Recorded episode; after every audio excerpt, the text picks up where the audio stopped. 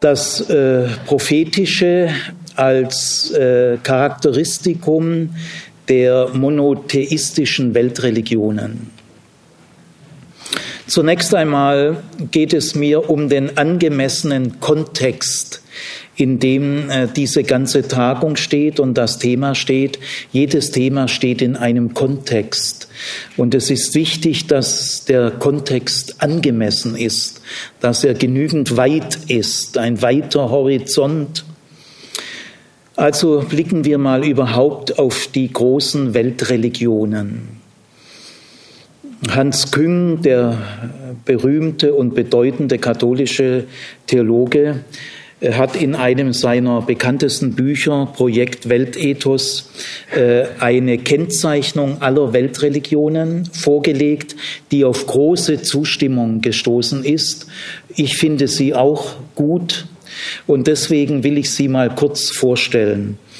Also Hans Küng sagt, man kann die großen Weltreligionen in drei Typen äh, einteilen.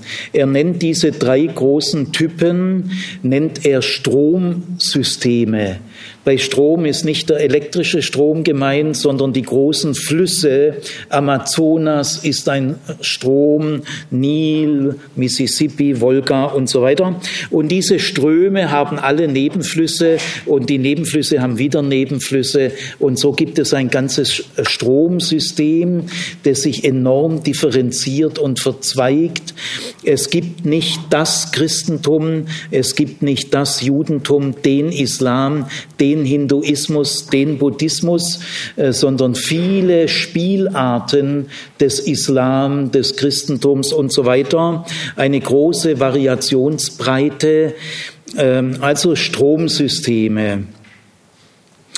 Äh, jetzt hat er versucht, freundschaftlich äh, diese drei Stromsysteme alle positiv zu charakterisieren.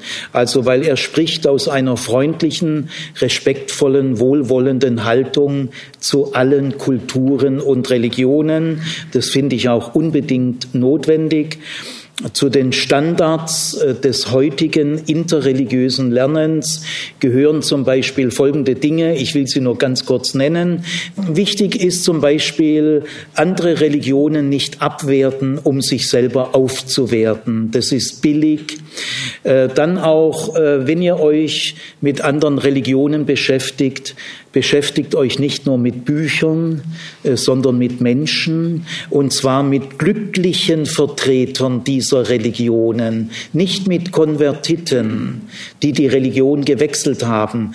Äh, Konvertiten haben eine besondere Biografie, die brauchen auch unsere Liebe und unser Verständnis, aber Konvertiten sind ein Sonderfall.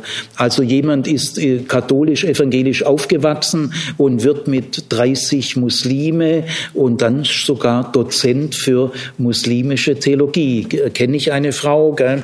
ich habe äh, zu ihr mal gesagt, komm, erzähl mir doch mal deine Gotteserfahrungen und das hat sie getan und ich war schwer beeindruckt. Ja.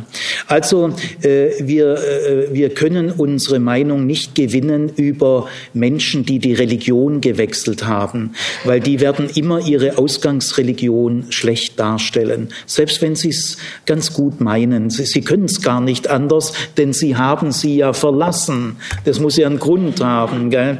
Gut, und dann keine Karikaturen, nicht die Schwachstellen herauspicken, äh, sondern stellt euch den starken Seiten. Soweit mal. Also das sind so ungefähr heute Standards des interreligiösen Lernens, hinter die wir auf keinen Fall zurück können. Also wenn man diese Standards anwendet, dann äh, kann man sagen, das erste Stromsystem sind die chinesischen Religionen, Taoismus und Konfuzianismus. Und diese Religionen kennzeichnet Hans Küng, äh, aber eben auch viele andere. Das ist heute ein breiter Konsens. Also man kann diese äh, chinesischen Religionen als weisheitliche Religionen charakterisieren. Da fühlen sich die Anhänger äh, dieser Religion auch innerlich verstanden. Das das wollen sie, so wollen sie verstanden werden. Also das Selbstverständnis der jeweiligen Religion ist von größter Bedeutung. Jetzt, äh, was heißt weisheitliche Religion? Ich versuche das mal in wenigen Sätzen freundschaftlich äh, zusammenzufassen. Ja, äh, die weisheitlichen Religionen gehen davon aus, dass es, dass es tiefe Ordnungen, tiefe Zusammenhänge im Kosmos und im Leben der Menschen gibt, die man erkennen kann und durch viele Erfahrungen auch speichern und lernen kann. Und Weisheit heißt, erkenne diese tiefen Ordnungen und Zusammenhänge des Lebens, der Welt und des menschlichen Zusammenlebens und lass dich von ihnen leiten und tragen. Kämpfe nicht gegen sie an, dann bist du ein Tor, kein Weiser. Und äh, die Weisheit äußert sich in Märchen, mir hat ein psychoanalytischer Lehranalytiker, der heute 70 Jahre ist, gesagt, mehr wissen wir auch nicht als die Weisheit, die in den Märchen steht. Mehr weiß die heutige Psychoanalyse auch nicht. Äh, aber sie kann diese Weisheit wiederentdecken und auf ihre Weise eben äh, erklären, in, in Worte fassen. Außer Märchen gibt es die Fabeln, die Parabeln, die Sprüche, Sprichwörter. Äh, so äußert sich die Weisheit und versucht ihren Erfahrungsschatz weiterzugeben. Also sei, sei nicht töricht, äh, sei weise und achte die tiefen Ordnungen und Zusammenhänge des Lebens und lass dich von ihnen leiten. Also da möchte ich persönlich dazu sagen, eine sehr schöne, richtige und wichtige Erkenntnis. Das zweite Stromsystem sind die indischen Religionen, der Hinduismus und der Buddhismus. Diese Religionen bezeichnet Hans Küng als Verinnerlichungsreligionen, denn sie betonen stärker als andere Religionen, äh, vergesse nicht dein Inneres, unterschätze nicht dein Inneres, Lass dich von der Zerstreuungsindustrie und der Ablenkungskultur äh, dich nicht von dir selber entfremden. Wende dich immer wieder intensiv äh, in dein Inneres. Konzentriere dich, sammle dich, suche die Stille die Konzentration. Und wenn du tiefer in dein Inneres vordringst, dann wirst du erkennen, Dein Innerstes ist nicht dein Privatbesitz, sondern dein Innerstes verbindet dich mit allem, was ist. Auch das finde ich eine sehr wertvolle, sehr schöne, wichtige und richtige Erkenntnis. Also das ist sozusagen der Clou der Verinnerlichungsreligionen. Und jetzt wendet sich Hans Küng in diesem großen globalen Kontext, und der ist zunächst mal wichtig, dass wir das Thema äh, Prophetie in einen universalen, globalen Kontext stellen. Denn Prophetie gibt es nicht in allen Religionen und das Wort prophetisch passt nicht zu jeder Transzendenzerfahrung. Also das Prophetische ist irgendwo angesiedelt nämlich in den monotheistischen Religionen. Judentum, Christentum und Islam sind prophetische Religionen. Sie haben auch weisheitliche Elemente, also sagen wir mal das Buch der Sprüche oder Prediger oder das Buch Hiob, da geht es wirklich um tiefe Weisheiten.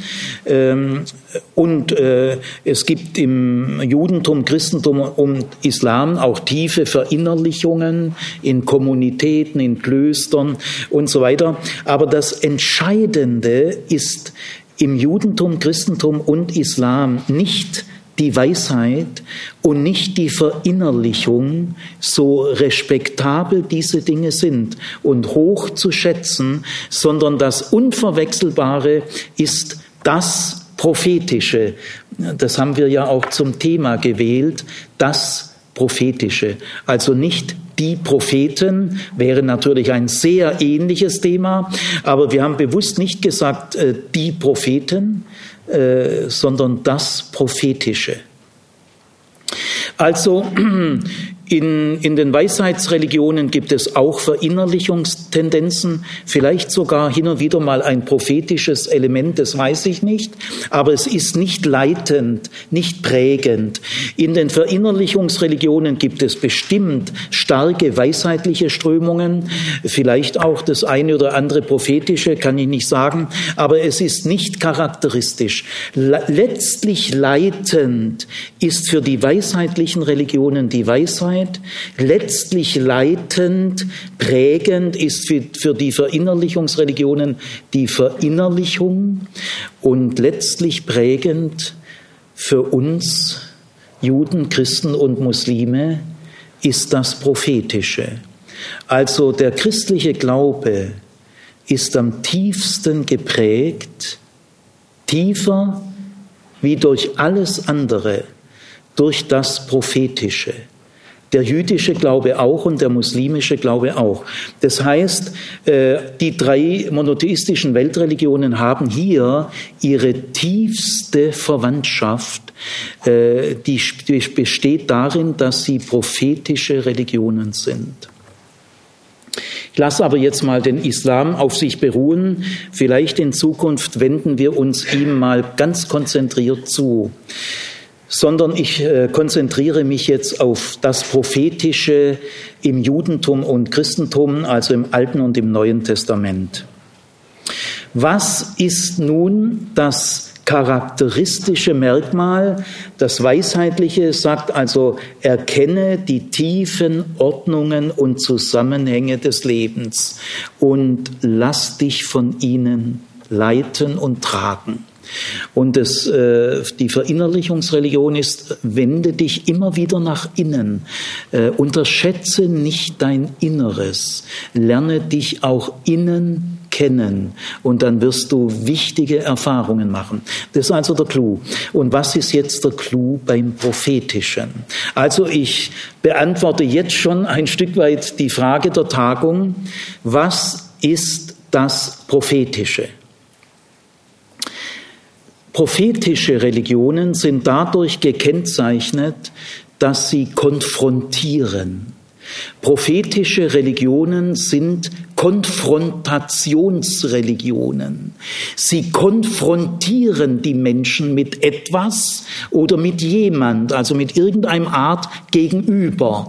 Also der Clou der, des Prophetischen ist nicht, dass du dich nach innen wendest, so kostbar und wertvoll das ist, unbestritten.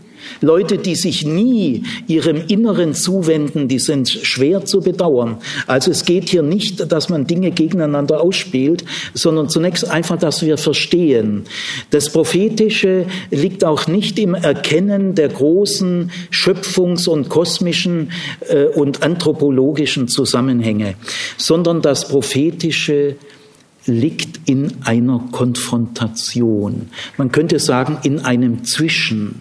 Äh, nicht in dir, äh, sondern etwas, was zwischen dir und einem Gegenüber stattfindet. Äh, äh ist eine Konfrontationsreligion. Jetzt, ähm, diese Konfrontation kommt überraschend, kann man nicht organisieren, ist unplanbar auf einmal bist du mit was konfrontiert. Und diese Konfrontation ist nicht einfach eine Streicheleinheit. Propheten sind keine Streichler. Äh, Propheten reden dir auch nicht nach dem Mund. Äh, Propheten reden überhaupt niemand nach dem Mund. Es sind auch keine Schönredner, auch keine angepassten Schäfchen einer Herde. Äh, Propheten sind sehr profilierte Einzelne.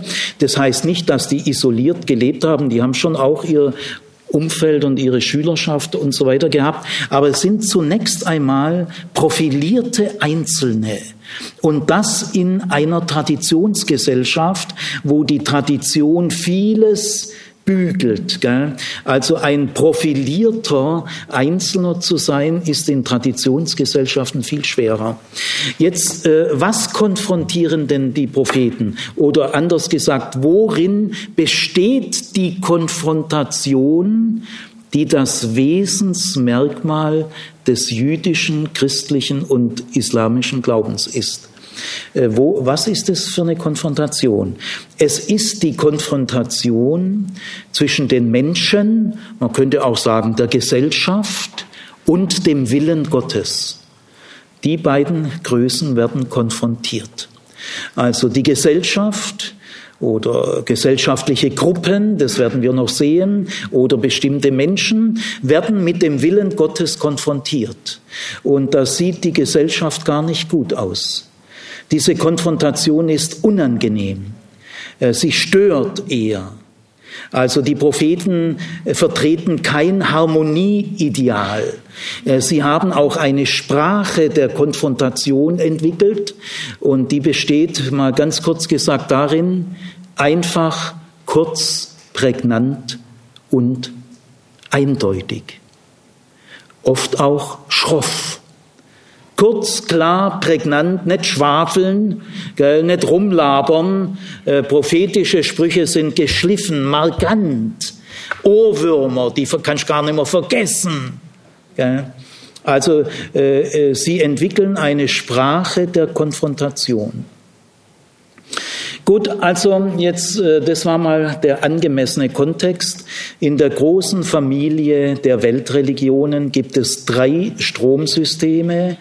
Äh, die äh, Judentum, Christentum und Islam sind prophetische Religionen. Das kennzeichnet sie am tiefsten. Und das verbindet auch diese drei Religionen am tiefsten untereinander. Man kann nicht sagen, dass das Peanuts sind, dass es Nebensächlichkeiten sind. Und interessant ist auch, dass äh, alle prophetischen Religionen monotheistische Religionen sind und dass die monotheistischen Religionen prophetische Religionen sind. Da gibt es also ganz tiefe Zusammenhänge. Jetzt möchte ich in einem nächsten Baustein mal fragen, äh, breiter fragen. Also zunächst habe ich mal nur den Punkt treffen wollen, was ist die Pointe äh, der prophetischen Religionen? Worin besteht das Prophetische? Es besteht in einer Konfrontation in einer unerwarteten Konfrontation, die du nicht steuern, äh, nicht herbeiorganisieren, aber auch nicht verhindern kannst. Äh, deine eigenen Kräfte äh, reichen da weder so noch so. Also es ist eine Konfrontation, die dich in gewisser Hinsicht überfällt, die dir widerfährt und deswegen ist im jüdischen Denken die Begegnung so wichtig. Das Wort Begegnung. Du begegnest jemand. In der Begegnung steckt das Wort gegen. Eine Begegnung äh, löst in dir was aus, was du durch innere Gedanken nicht auslösen kannst. In deinem Innenleben äh, kannst du dir dich selber nie so fremd werden wie jemand, der dir begegnet. Und deswegen der, der dir begegnet, ist fremder als dein Innenleben und kann deswegen fremder auf dich wirken und das heißt letztlich auch produktiver auf dich wirken, weil nur das Fremde kann eine bestimmte Art von Widerstand auslösen. Nur das Fremde, das Vertraute nicht. Jetzt will ich aber etwas breiter fragen, worin besteht das Profil der prophetischen Religionen? Also was haben die für grundlegende Kennzeichen? Gut, dann möchte ich mal die wichtigsten sagen. Alle prophetischen Religionen sind Offenbarungsreligionen. Sie verstehen die Propheten als Offenbarungsträger. Das bedeutet, kurz gesagt, das ist ein großes Thema, äh, was die Propheten letztlich sagen wollen, haben sie sich nicht selber ausgedacht nach Überzeugung der prophetischen Religionen, äh, sondern das haben sie von Gott. Äh, wenn Gott sich nicht offenbaren würde, dann sehen wir alle aber alt aus.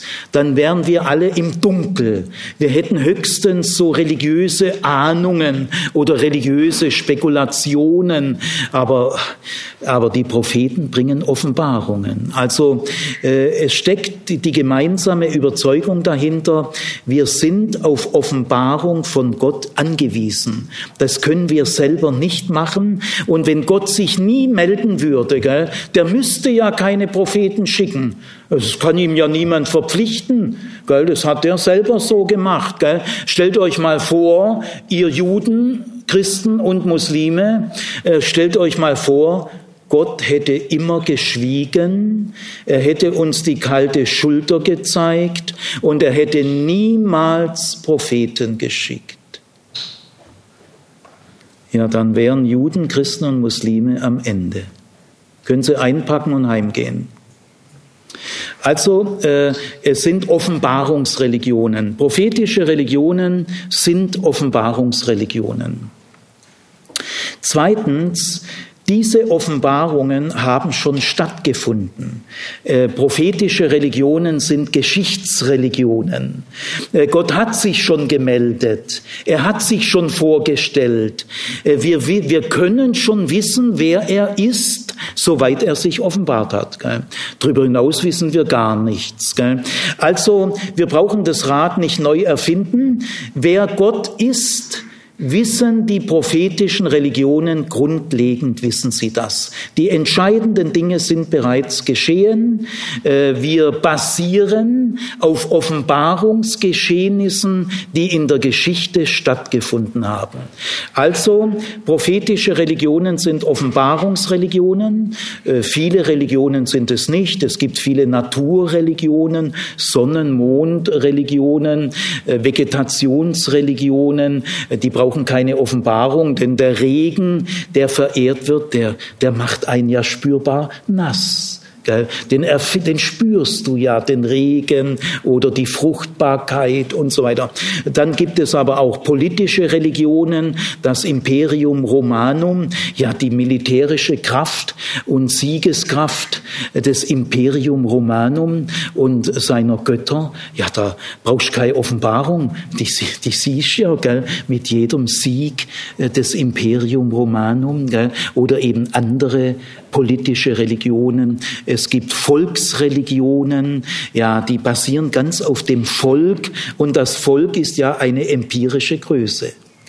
Also in der großen Vielfalt der Religionen sind Offenbarungsreligionen ein, ein bestimmter Ausschnitt. Gell? Äh, Regen, äh, Imperium und andere Dinge äh, genügen nicht. Wenn Gott sich nicht selber durch die Propheten meldet, hätten wir keine Chance. Dann also prophetische Religionen sind Offenbarungsreligionen und damit auch Geschichtsreligionen. Man kann aber noch mehr sagen, alles Entscheidende geht von Gott aus. Prophetische Religionen sind theozentrisch. Alles Entscheidende äh, kommt von Gott. Die entscheidenden Initiativen. Also auch wenn wir Christen christozentrisch sind, das sind wir, für uns spielt Jesus Christus eine verblüffend zentrale Rolle. Wir nennen uns ja auch Christen und wir folgen Jesus nach und alle Sakramente beziehen sich auf Jesus und so weiter. Also Jesus hat eine zentrale Schlüsselrolle für die Christen, aber nur im Rahmen der Theozentrik. Äh, Jesus ist nur wichtig um Gottes Willen. Würde es Gott nicht geben, dann wäre Jesus auch zumindest nicht in dem, in dem Sinn wichtig. Der wäre trotzdem sehr beeindruckend und so weiter, gell? aber nicht so. Gell? Also äh, die Christozentrik dient der Theozentrik. Also Muslimen gegenüber, ich habe ja viele Seminare zusammen mit Muslimen, weil man an der Pädagogischen Hochschule Ludwigsburg seit sechs Jahren islamische Theologie studieren kann. Und deswegen gibt es da viele Formen der Begegnung und der Zusammenarbeit. Zusammenarbeit. Ich sage dann immer muslimischen Studierenden oder Dozenten, Jesus ist kein zweiter Gott, äh, er ist keine Konkurrenz für Gott. Wir sind genauso äh, monotheistisch und theozentrisch wie ihr auch, denn in Jesus finden wir zu Gott. Also die zentrale Rolle von Jesus besteht darin, dass er die Tür zu Gott ist für uns, aber eben zu Gott. Gut, ähm, Also prophetische Religionen sind theozentrisch. Alles Entscheidende geht von Gott aus. Und äh, dass er die Propheten sendet, ist kein Zufall. Das zeigt, dass er ein Mitteilungswille hat. An dem Propheten erkennen wir den Mitteilungswillen Gottes, dass er mit uns in Kontakt kommen möchte, dass wir ihm wichtig sind, ganz offensichtlich, sonst hätte er ja keine Propheten geschickt. Also er will über die Propheten mit uns in Kontakt treten.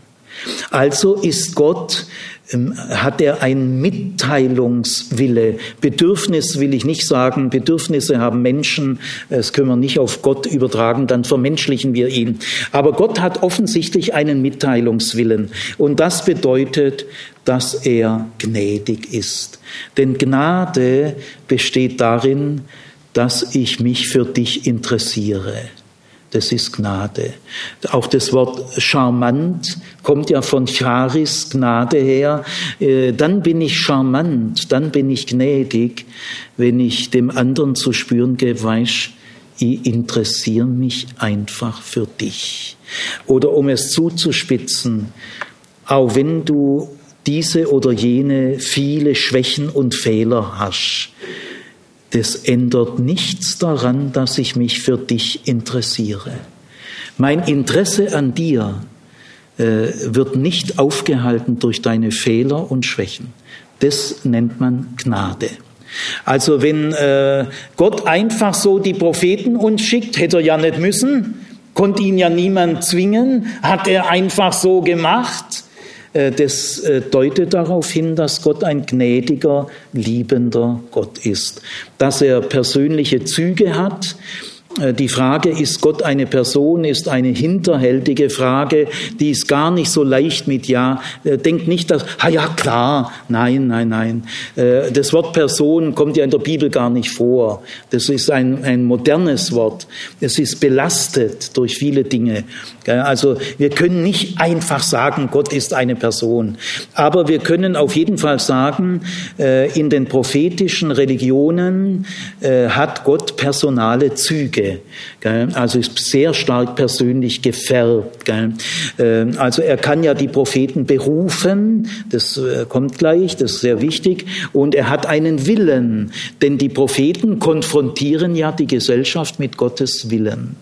Also wenn jemand einen Willen hat und wenn jemand Menschen berufen kann, also das klingt, das sind für uns also personale Züge. Ganz vorsichtig gesagt, Gott ist ein Du. In den prophetischen Religionen ist Gott ein Du, das man im Gebet ansprechen kann, mit dem man kommunizieren kann. Und dieses Du sendet und beruft Propheten. Gut, jetzt äh, der nächste Baustein. Ich möchte mal in der Bibel nachschauen, äh, wie schlägt sich dieser Stellenwert des Prophetischen, wenn also das Prophetische das tiefste, unverwechselbare Charakteristikum äh, unseres jüdischen, christlichen und islamischen Glaubens ist. Ähm, wie schlägt sich das? Jetzt konzentriere ich mich ganz auf die Bibel, obwohl ich auch viel im Koran lese, aber das lasse ich jetzt mal weg. Also wie schlägt sich das in der Bibel nieder? Gehen wir mal zunächst in die jüdische Bibel, die wir Altes Testament nennen. Äh, wer mich schon jahrelang gehört hat und auch andere, alle anderen Universitätslehrer, äh, die legen Wert darauf, dass das Wort Altes Testament nicht ganz unproblematisch ist. Es entsteht in einer Zeit 180 oder 200 nach Christus, als die Kirche bereits judenfeindlich war und als als es kaum mehr jüdische Menschen in der Kirche gab. In der Zeit entsteht der Begriff Altes Testament. Juden nennen ihre Bibel natürlich nicht Altes Testament, das finden sie äh, herablassend. Äh, sie denken, alt klingt schon ein bisschen nach veraltet. Gell? Und die Christen haben ja den neuen Bund und der neue Bund tritt dann an die Stelle vom alten Bund, dann gilt der alte Bund gar nicht mehr. Also da kriegen die Juden äh, grauenvolle Probleme. Gell? Und das, das hängt alles schon mit dem Begriff Altes Testament zusammen. Also im christlich-jüdischen Dialog ertragen Juden schon, wenn Christen vom Alten Testament reden, aber die denken dann innerlich, die wissen es halt nicht besser. Gell? Also sie stecken das dann halt weg, wenn sie es können. Gell? Aber nein, Juden nennen ihre Bibel Tanakh. Tanakh ist ein Kunstwort, das gibt es gar nicht. Und das schreibt man auch, wie man kein anderes Wort schreibt, nämlich ein großes T, dann ein kleines A, dann ein großes N und dann wieder ein kleines A und dann ein großes K. Tanakh. Und dann merkt man, dass das eine Schöpfung, eine jüdische Wortschöpfung ist, die es auf der Erde sonst gar nicht gibt. Das ist also die größte Ehre für die Heilige Schrift. Man hat ein eigenes kunstvolles Wort extra geschaffen. Und äh, diese drei Großbuchstaben, die A, benutzt man nur, damit man sprechen kann. Gell? Das ist eine reine Hilfskonstruktion. Das T steht für Torah, das N, Tanakh, steht für Nebiim, das ist die Mehrzahl von Propheten. Prophet heißt im Hebräischen Nabi und die Mehrzahl sind die Nebiim. Also äh, Torah, dann kommen die Propheten und dann die Ketubim, das sind alle anderen Schriften. Also nach jüdischer Sicht, äh, sie haben die gleichen Schriften in ihrer Bibel, aber sie ordnen sie anders an als wir. Und da merkt man, dass sie ihre Bibel mit anderen Augen sehen wie wir Christen. Also bleiben wir mal geschwind bei der jüdischen Bibel. Man kann ja heute, eh, Gott sei Dank, in Deutschland jüdische Theologie studieren, hier in Heidelberg in Potsdam und so weiter. Man kann also eine Rabbinerausbildung in Deutschland machen, ein Doktor in jüdischer Theologie in Deutschland wieder machen. Äh, da können wir alle sehr dankbar sein. Also wenn Sie jüdische Theologie studieren in Heidelberg oder Potsdam, äh, dann ist es völlig klar, die Heilige Schrift hat drei Teile. Der wichtigste und grundlegende, der die höchste Autorität hat, ist die Torah. Deswegen Tanakh, erster Buchstabe T. Dann kommen die die Nebiim, die Propheten, deren Rolle ist es, Interpretatoren der Torah zu sein. Sie stehen unter der Torah, sie kommentieren, interpretieren die Torah. Das ist schon wichtig, aber so sehen es unsere jüdischen Schwestern und Brüder. Und dann kommt der dritte Teil, alle anderen, die Ketubim. Jetzt, was verstehen jüdische, gläubige jüdische Menschen unter den Nebiim, unter den Propheten? Nicht das Gleiche wie wir sondern es beginnt in der jüdischen Bibel, im Tanakh, gell, beginnt es mit den vorderen Propheten, die die nennen wir gar nicht Propheten. Die vorderen Propheten sind das Buch Josua, Richter, 1. Samuel, 2. Samuel, 1. Könige, 2. Könige. Diese sechs Schriften nennen unsere jüdischen äh, Glaubensgeschwister, nennen sie die vorderen Propheten. Weniger deshalb, weil da ja auch Propheten vorkommen. Äh, der Prophet Samuel oder Elia, Elisha kommen ja in den Samuel und Königebücher vor. Das ist schon auch ein Grund. Es kommen auch noch andere Propheten und Prophetinnen. Es werden sechs Prophetinnen genannt insgesamt. Nein, der Hauptgrund ist, Geschichtsdeutung ist Prophetie im Judentum. Und äh, äh Josua, Richter, 1. Samuel, 2. Samuel, 1. Könige, 2. Könige sind nicht Geschichtserzählungen, so wie wir Europäer im 18., 19., 20. Jahrhundert, 21. Geschichte verstehen. Das, was wir unter Geschichte verstehen, ist nicht einfach das, was die Bibel unter Geschichte versteht. Da gibt's natürlich Überschneidungen, aber es gibt auch beträchtliche Unterschiede. Also also jüdische Theologen äh, sehen Josua Richter, beide Samuel, beide Könige als Geschichtsdeutung. Nicht einfach faktische, chronologisches Aufzählen, was passiert ist. Also äh, das ist nicht einfach so dieses historische Denken, das wir haben. Das ist ein anderes Denken. In diesen, wir, wir nennen es die Geschichtsbücher. Aber sie nennen es die vorderen Propheten. Denn hier wird Geschichte gedeutet und das ist Prophetie. Dann kommen im Alten Testament die drei großen Propheten, die wir auch haben, Jesaja, Jeremia, Hesekiel. Dann kommen die zwölf kleinen, Amos, Hosea, Micha und so weiter, Zacharia, Joel, Jona und so weiter. Gell? Das sind die zwölf kleinen. Jetzt zähle ich mal zusammen.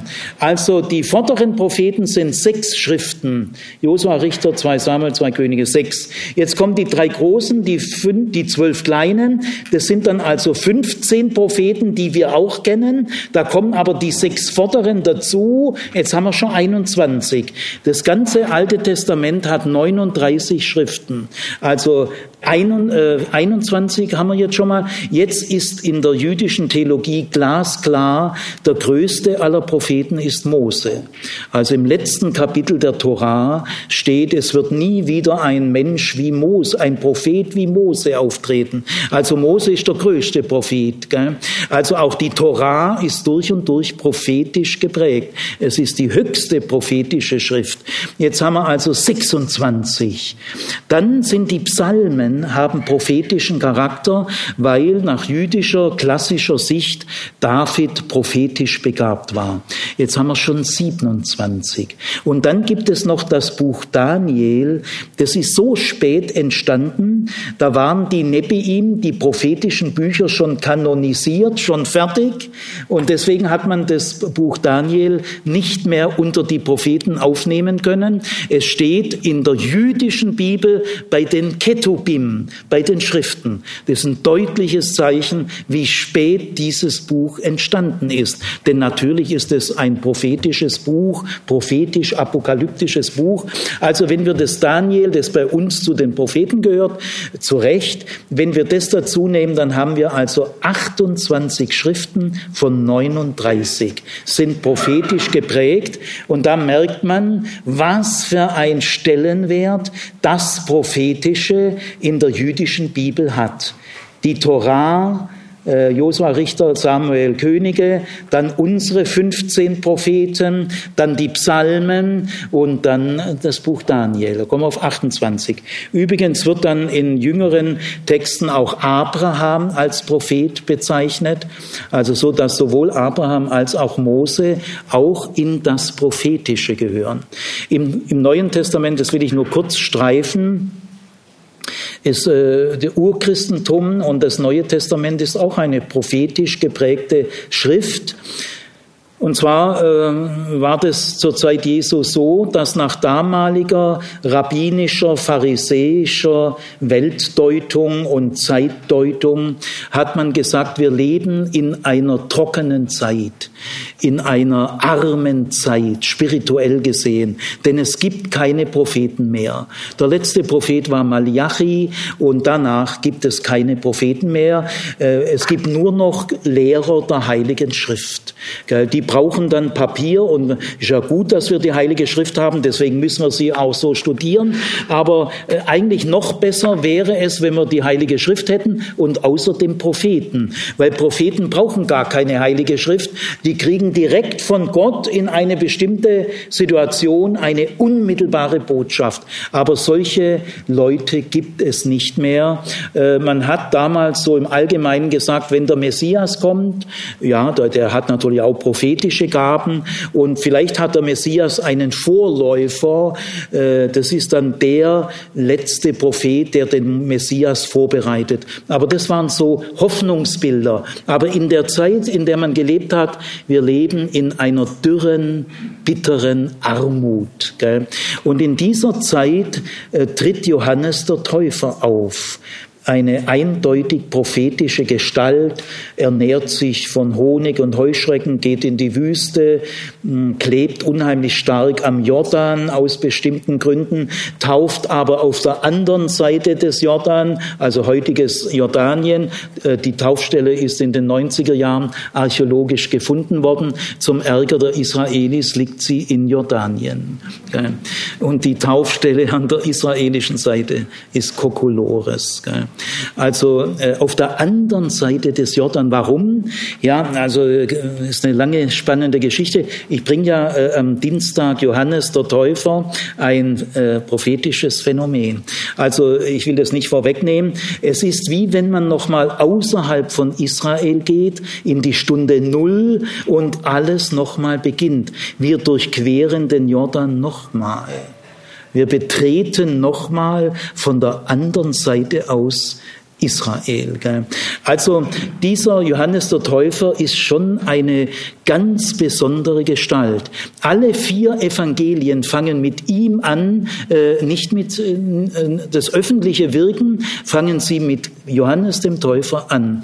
Und Jesus hat über keinen Menschen so viele positive Worte geäußert, nicht über Mose, nicht über David, nicht über Abraham. Die meisten höchsten äh, Worte hat Jesus über diesen Menschen geäußert, von dem er sich hat taufen lassen. Er gilt ja auch als der menschlich gesehen der Erfinder der Taufe, denn er heißt ja Johannes der Täufer. Es gibt in der Welt der Religionen Tausende von Tauchungen, Waschungen in Indien und in, im Mittelmeergebiet, im Vorderen Orient, also so unzählige Tauchungen und Waschungen.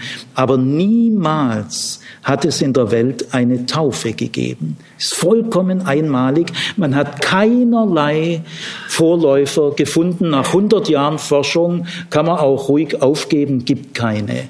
Nämlich äh, die Taufe besteht darin, dass ich gar nichts mache, sondern mich von einem anderen taufen lasse. Also das ist einmalig. Da steckt auch was dahinter, das kommt dann am Dienstag. Gut, also, und von diesem Menschen, mit dem hat Jesus sich bis zum Ende ganz eng verbunden. Als bei der Tempelkritik äh, die führenden Autoritäten des Tempels Jesus fragten, kann man ja auch gut verstehen, hätte ich auch gemacht, sag mal, mit welcher, mit welchem Recht machst du das? Kannst du uns das mal sagen? Könnt ja, könnt ja jeder machen. Gell? Also sag uns mal, mit welchem Recht schmeißt du hier die Tische um, Vogelkäfige um? Gell? Und das in der Pesachzeit, wo die Römer ganz nervös sind. Gell? Hast du eigentlich einen Vogel? Gell?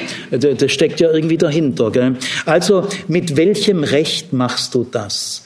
Und darauf antwortet Jesus, ich hätte da mal eine Gegenfrage. Wie denkt ihr über die Taufe Johannes des Täufers? Kommt sie vom Himmel oder kommt sie von Menschen? Und dann, äh, so steht es geschrieben, äh, denken die auch, wenn wir sagen vom Himmel, ja, warum? Der ist ja dann hingerichtet worden. Wenn sie sagen vom Menschen, ja, der, aber die, die Bevölkerung denkt hoch von Johannes dem Täufer und achtet ihn als Prophet. Also sie wussten nicht genau, sie haben gesagt, wir wissen es nicht genau. Und dann sagt Jesus, dann sage ich euch auch nicht, mit welchem Recht ich das mache. Also Jesus hat sich bis in seine letzten Tage in entscheidender Hinsicht mit dem Täufer verknüpft. Jesus selber war natürlich auch eine prophetische Gestalt. Für uns Christen ist er mehr als ein Prophet. Er durchbricht alle diese Vorstellungen. Gell? Äh, man kann Jesus überhaupt nicht mit einem Titel einfangen. Aber Jesus spricht vom Reich Gottes und dieser Begriff Malkut Yahweh ist ein prophetischer Begriff. Er ist von Propheten entwickelt worden. Und Jesus sagt mal, hier ist mehr als Jona. Also er vergleicht sich mit Propheten und sagt, hier ist mehr als Jona. Und äh, Jesus äh, zitiert auch oft prophetische Dinge und ganz charakteristisch alle entscheidenden Worte, die Jesus gesagt hat. Muss ich nochmal sagen. Alle entscheidenden Aussagen, die Jesus gesagt hat, macht er freihändig, ohne Berufung auf Papier und heilige Schrift. Alle entscheidenden Aussagen, äh, und das ist prophetisch. Äh, Jesus muss sich nicht auf eine äh, äh, papierende Autorität, er muss sich nicht, er hat eine hohe Meinung von der Heiligen Schrift, keine Frage, aber er äh, muss sich darauf nicht stützen. Gell? Lass die Kinder zu mir kommen, ihnen gehört das Reich Gottes. Äh, in jener Welt gibt es nicht mehr Mann und Frau, man heiratet nicht mehr. Ja, Vorher weiß er das. Das Reich Gottes ist jetzt herbeigekommen. Ja, wo steht denn das? Also Jesus tritt auf wie ein Prophet, aber es gibt auch Unterschiede. Jesus sagt niemals, niemals, so spricht der Herr. So spricht Jahwe. Das ist die Botenformel, die typisch ist für Propheten. Sie sagen Spruch Jahwes. So spricht Jahwe. Um damit auszudrücken, das ist nicht mein Wort, sondern das habe ich von Gott. Das ist die prophetische Legitimation. Benutzt Jesus nie. Spannend. Gell? Und dann im Neuen Testament gibt es auch das Urchristen, die Urchristenheit, erstes Jahrhundert. In der Jerusalemer Urgemeinde gibt es Propheten. In, äh, in der Charismenlehre des Paulus gibt es die Prophetie, die Weissagung.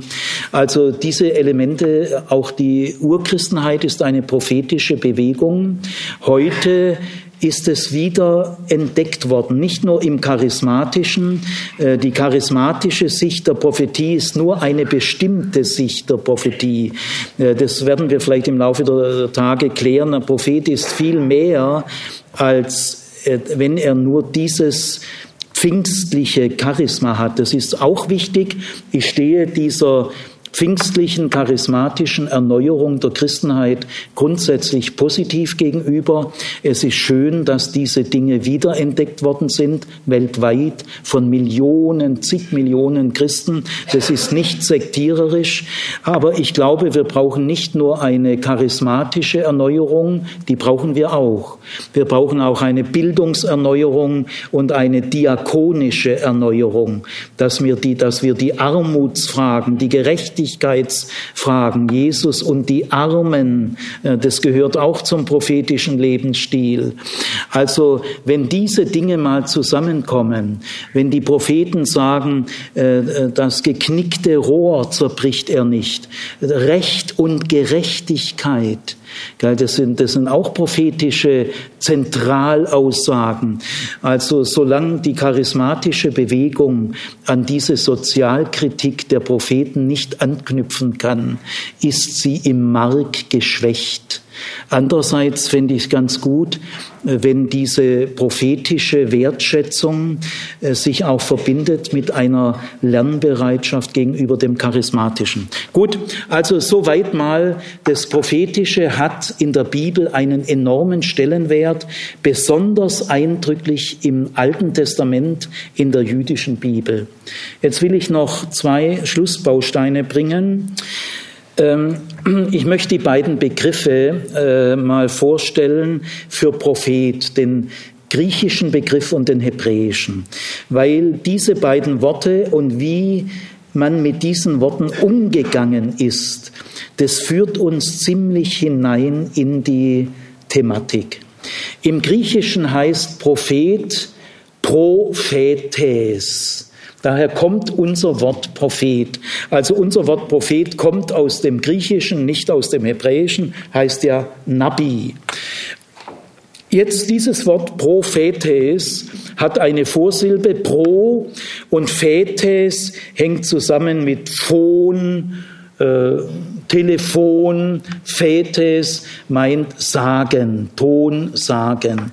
Also Prophetes kann man auf zweierlei Weise verstehen. Wenn man das, die Vorsilbe pro zeitlich nimmt als vorher, dann sind es Vorhersager. Das ist grammatisch möglich, weil die Vorsilbe pro kann zeitlich gemeint sein. Sagen wir mal Prophylaxe, Vorbeugung. Oder man besucht ein Pro-Seminar, das muss man vor dem Hauptseminar besuchen. Und Propedeutik und so weiter. Also es gibt sehr viele Worte, wo die Vorsilbe pro im zeitlichen Sinn gemeint ist vorher. Und wenn man es so versteht, und so hat man es in der Kirche weitestgehend bis ins 20. Jahrhundert, erst da treten neue äh, Wendungen auf. Gell? Man hat die Propheten als Vorhersager verstanden. Und das ist allerdings eine ganz problematische Last, die auf unserer Tradition lastet. Dann äh, nähert sich nämlich die, der Prophet dem Hellseher.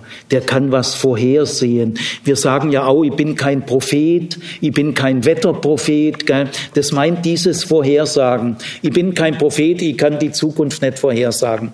Das ist aber ein ganz schiefes Bild von Prophet. Woher kommt es eigentlich? Weil man kann die Vorsilbe pro auch für, man sagt ja pro und contra, für und gegen. Dann wären die Propheten Sprecher für Gott, so wie der Regierungssprecher. Äh, man spricht für jemand, man äh, äh, verkündet eine Botschaft im Auftrag eines anderen. Das ist auch Prophetes, aber man versteht jetzt das Pro nicht als vor, sondern als für. Warum hat die Kirche 1900 Jahre lang das Pro als Vorhersager gedeutet. Ja, das hat äh, folgende Gründe, die sind sehr problematisch. Man hat schon das Alte Testament so aufgebaut, die christlich, das das christliche Alte Testament ist anders aufgebaut wie das jüdische. Das jüdische hat am Anfang die Torah, in der Mitte die Propheten und als drittes Teil am Ende die Ketubim. Äh, die Christ, das christliche Alte Testament hat am Anfang die Geschichtsbücher.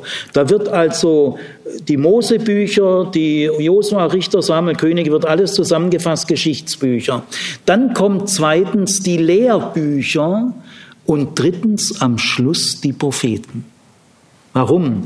Ja, weil sie ja Jesus vorhergesagt haben. Deswegen stellt man die ganzen Propheten ans Ende vom Alten Testament. Sie bilden die Brücke zum Neuen. Die gucken schon rüber zum Neuen Testament. Also sind Vorhersager. Und deswegen gehören sie ans Ende. Sie sagen das Neue Testament. Sie sagen Jesus Christus vorher. Äh, wie kommt man auf diese Idee? Ja, das hat schon natürlich auch seine berechtigten Gründe, aber diese Übertreibung übertreibt bei weitem. Gell? Äh, ja, Jesus ist schon nach neutestamentlicher Sicht eine Erfüllungsgestalt. Also ein berühmtes Wort im Matthäusevangelium, Matthäus 5, Vers 17 heißt, ich bin nicht gekommen, die Schrift aufzulösen oder allgemein, ich bin nicht gekommen aufzulösen, sondern zu erfüllen erfüllen. Das ist eine tiefe christliche Überzeugung. Äh, in Jesus erfüllen sich entscheidende Dinge. Ja, äh, das äh, ist christlicher Glaube, das ist auch mein Glaube. Also Christen glauben, dass sich in Jesus entscheidende Dinge erfüllt haben. Nämlich, sagen wir mal, die messianischen Weissagungen, die, messianischen Zukunftsaussagen, Zusagen, Hoffnungen. Die haben sich zwar auch nicht nicht gerade wörtlich erfüllt. Gell? Das ist auch so einfach ist es gar nicht. Ach, im Alten Testament da stehen 17 messianische Weissagungen und bei Jesus kann man alle abhaken. Der hat alle 17 genau so erfüllt. Nein, also das ist, äh, das stimmt so nicht. Äh, Jesus äh, hat schon nach christlicher Überzeugung Entscheidendes erfüllt, aber auf eine verblüffende Weise, oft anders wie angekündigt und manches ist auch noch nicht erfüllt. Also das ist auch ein bisschen komplexer als einfach nur abhaken. Gell? Alte Testament kündigt an und Jesus hakt es alles nacheinander ab. Das ist Primi. Und da, da wären die Juden ja Blödlinge, die kapieren es einfach nicht. Die sind alle verstockt. Ist doch ganz klar, Jesus ist der Messias. Wieso glauben das? Wie, eine Referendarin, das war natürlich ein besonders unglücklicher Fall, äh, bei einem, einem Rabbiner in Stuttgart sagt, ich bin, ich bin schier im Boden. Ich habe mich anschließend beim Rabbiner Joel Berger entschuldigt für diesen christlichen Mist. Äh, fragt die Referendarin, Herr Berger, warum glauben Sie eigentlich nicht, dass Jesus der Messias ist? Mhm. Es gibt Christen, die, das ist denn ihr so, ist ihr Niveau. Bei dem ist aber 80 Prozent äh, in der Shoah vergast worden. Muss man ja auch, und, und auch, ja, Jesaja 53 deuten wir messianisch, steht aber nichts von Messias dort. Ist halt eine christliche Interpretation. Im Himmel werden wir es ja dann mal wissen. Aber so einfach ist nicht. Also auch jüdische Theologen kennen die messianischen Texte in der Regel zehnmal besser als gläubige Christen. Sie gucken sie aber mit anderen Augen an. Und das ist ja auch ihr, ihr Recht. Gell? Gut, aber jetzt in, in, also im Blick auf die messianischen Texte können wir Christen schon sagen, äh, Jesus äh, hat hier äh, Entscheidendes erfüllt. Jesus ist für uns der Messias, gell? klar. Und aber wie viel Prozent der Texte im Alten Testament und bei den Propheten sind messianische Texte? Ich darf euch sagen, ein Prozent. Ein Prozent. Und was machen wir eigentlich mit den anderen 99?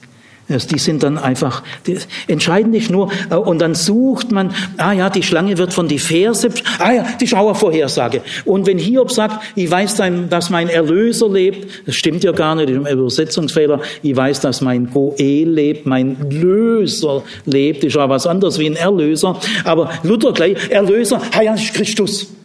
Und so wird das Alte Testament christianisiert, christlich in Besitz genommen und entjudaisiert und den Juden weggenommen.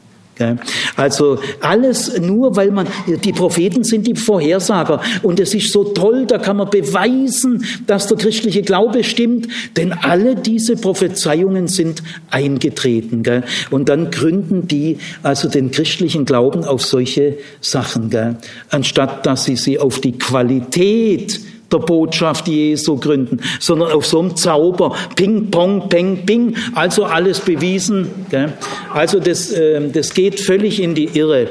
Ich möchte mal grundsätzlich sagen, dieses Modell, das in sehr vielen christlichen Gruppen noch heute im Schwange ist. Das Alte Testament ist die Verheißung und das Neue Testament ist die Erfüllung. Das stimmt hinten und vorne nicht. Es stimmt nur im Blick auf die messianischen Texte und auch da nicht einfach so glatt, sondern dass man mit jüdischen Theologen wirklich freundlich reden muss. Wie siehst du das? Aber im Blick auf diese Texte hat dieses Modell Verheißung, Erfüllung ein Recht, ein echtes Recht. Aber es gibt viele Dinge im Alten Testament, da ist das Alte Testament dem Neuen Testament überlegen überlegen. Das ist keine Kritik am Neuen Testament, weil das Neue Testament setzt ja das Alte Testament voraus. Das Alte Testament ist die Basis des Neuen Testaments. Natürlich kann man vom Neuen Testament her das Alte Testament lesen. Das dürfen wir auch. Äh, ich lese das Alte Testament als Christ und nicht als Jude. Und das werde ich weiterhin tun. Aber mit großem Respekt vor den jüdischen Augen weil das Alte Testament hat zum Beispiel eine Tierethik. Die gibt es im Neuen Testament gar nicht. Das Alte Testament hat äh, ein Recht, ein Tagelöhnerrecht, ein Asylrecht ähm, und so weiter, hat eine Sozialethik, ein Recht. Das gibt es im Neuen Testament gar nicht. Im Alten Testament wird die Klage geehrt. Der Leidende darf klagen, das tröstet ihn mehr als ein billiger Trost. Wir müssen die Klage wieder rehabilitieren und sie nicht kriminalisieren, als ob die Klage was für Ungläubige wäre, äh, für Anfänger. Anfänger klagen, Fortgeschrittene machen Worship. Ich bin am Stuttgarter Kirchentag am, am Freitagabend auf dem Cannstatter Vasen mit Andreas Valessa, Lob und Klage. Ich habe mal so ein Worship-Profi gesagt, äh, komponier doch mal eine Klage, dann täte ich dich ernster nehmen als ständig diese Lobhudelei. Also das Lob Gottes ist schon wichtig, aber das Lob Gottes ist nur dann gesund, wenn es nicht auf Kosten der Klage geht dann ist es gesund. Im Psalter hat die Klage einen weiten Raum. Und dann gibt es im Alten Testament Schöpfungstexte, die es so im Neuen nicht gibt. Also ich fasse mal zusammen für eure Zukunft. In Schöpfungstexten, in Klagetexten, in der Tierethik und in, der, in dem Sozialrecht ist das Alte Testament dem Neuen Testament haushoch überlegen. Und da braucht das Neue Testament die Hilfe des Alten. Denn ohne das Alte Testament können wir nicht mal eine Seite im Neuen Testament verstehen. Die Hilfe vom Alten Testament für das Neue Testament ist hundertmal so wichtig wie die Hilfe vom Neuen Testament fürs Alte Testament. Wir brauchen erstmal die Hilfe vom Alten Testament für das Neue. Und da ist dieses Modell Verheißung, Erfüllung wirklich der Tod. Es, damit verachten wir das Alte Testament. Gut, also dieser Prophet, der Vorhersager, ist Bestandteil einer düsteren Wirkungsgeschichte, wo die Propheten nur abgeklappert werden. Haben Sie mal den Messias vorhergesagt? Und das ganze übrige Alte Testament in zweiter, dritter Linie ist einfach christlich mehr so interessant. Jetzt will ich zum Schluss ähm, in gebotener Kürze auf das hebräische Wort kommen. Also das griechische Wort Prophetes müssen wir die Vorsilbe als für übersetzen. Propheten sind Sprecher für Gott, Sie verkündigen Gottes Willen öffentlich und sie konfrontieren, Konfrontationsreligion, sie konfrontieren die Gesellschaft und die Menschen, bestimmte Menschen, äh, mit Gottes Willen. Und deswegen sind Propheten viel mehr als Vorhersager. Bei den Propheten ist zwar die Zukunft wichtig, sehr wichtig, für antike Verhältnisse erstaunlich wichtig, denn alle Gesellschaften waren Traditionsgesellschaften. Gesellschaften. Also die Vergangenheit, die Ahnen, die Tradition war die Grundlage. Und da ist es schon sehr erstaunlich, dass die Propheten so stark sich der Zukunft zuwenden. Ja, das stimmt. Aber der Unterschied zu Hellsehern ist trotzdem sehr tief. Denn die Propheten haben nur eine grundsätzliche äh, Gewissheit der Zukunft, dass Israels Ende gekommen ist, äh, dass äh, es irgendwie wird das Gericht Gottes kommen. Aber dass es durch die Assyrer kommt und dass es 721 vor das hat niemand gesagt. Gell? Also sie haben eine grundsätzliche Zukunftsgewissheit und die reicht.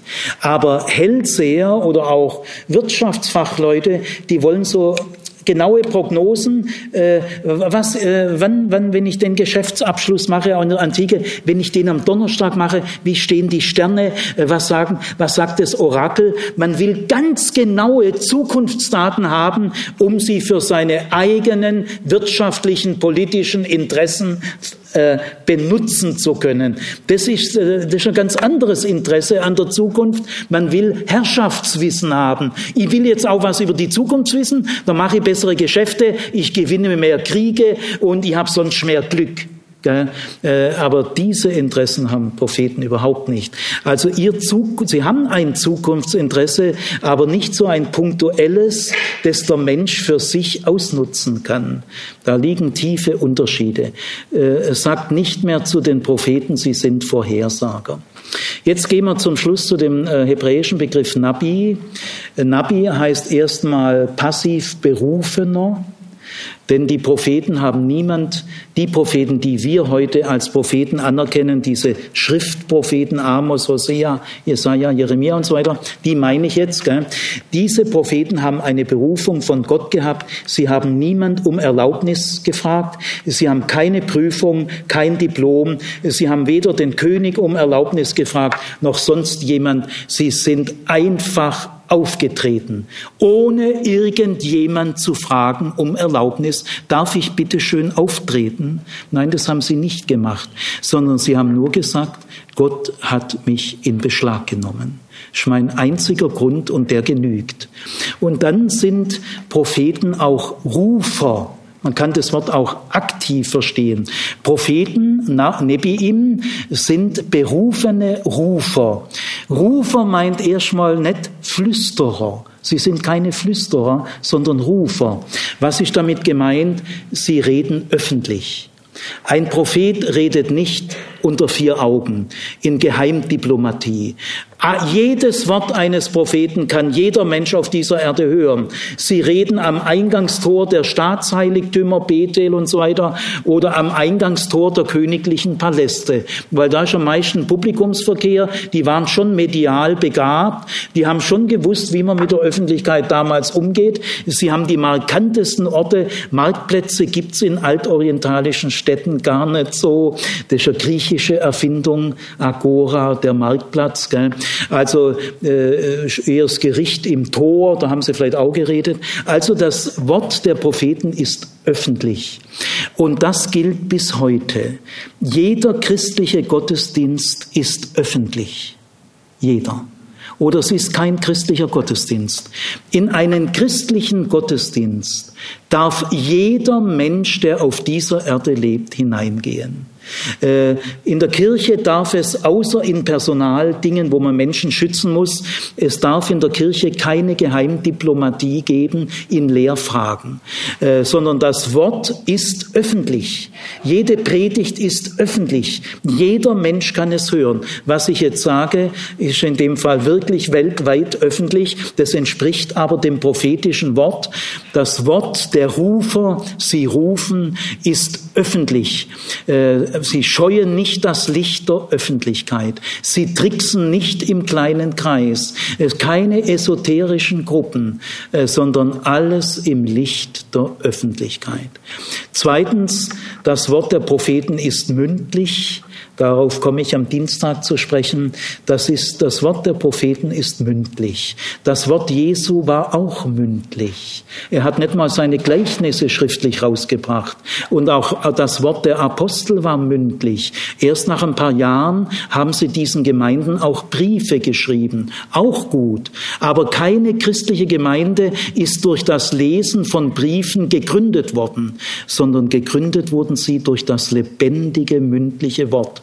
Also das Wort der Propheten ist öffentlich, es ist mündlich und nicht schriftlich. Es wird erst später verschriftlicht, damit es erhalten bleibt gell, und aktualisiert wird. Aber es ist das mündliche Wort. Wir müssen deswegen drüber nachdenken, warum ist das mündliche Wort so, so wichtig? Wichtiger wie das schriftliche. Da müssen wir drüber nachdenken. Und das dritte, das prophetische Wort ist eindeutig. Es ist eindeutig, markant, prägnant. Da wird nicht rumgeschwafelt, nicht vernebelt. Sie haben eine Sprache entwickelt mit hoher Eindeutigkeit. Und das will ich zum Schluss sagen, das ist bis heute die große Stärke des Wortes. Bilder können emotional viel tiefer wirken. Im Religionsunterricht arbeitet mit Bildern, weil das spricht viel mehr Leute an wie nur verbal. Arbeitet mit Musik. Musik hat eine viel breitere Wirkungsmöglichkeit, auch unabhängig von irgendwelchen Sprachbegabungen. Es gibt ja auch viele Schüler, Schülerinnen, äh, die, die nonverbal sehr stark sind. Also wir müssen das Bild achten, die Musik achten, die Meditation achten und das Schweigen achten. Alles okay, aber ich sage euch, die Eindeutigkeit des Wortes geht nur über das Wort. Das ist eine Entdeckung der Propheten. Wenn ich jemand sagen würde, ich hol dich in zwei Wochen am Stuttgarter Hauptbahnhof um 8.30 Uhr von, vom Zug ab, wie kann ich das musikalisch mitteilen? Wie kann ich das malen? Wenn der Weihnachtsengel zu den Hirten gekommen wäre und er hätte ein Geigenstück gespielt, hätte dann den Geigenkasten wieder zugemacht und wäre entschwunden. Oder der Engel wäre gekommen, hätte äh, seine Staffelei ausgepackt, ein Bild gemalt und dann wäre er wieder gegangen. Also bei aller Liebe zur Musik, bei aller Liebe zur Kunst, es ist der Informationswert, die Eindeutigkeit des Wortes, darin steckt ein enormer Gewinn.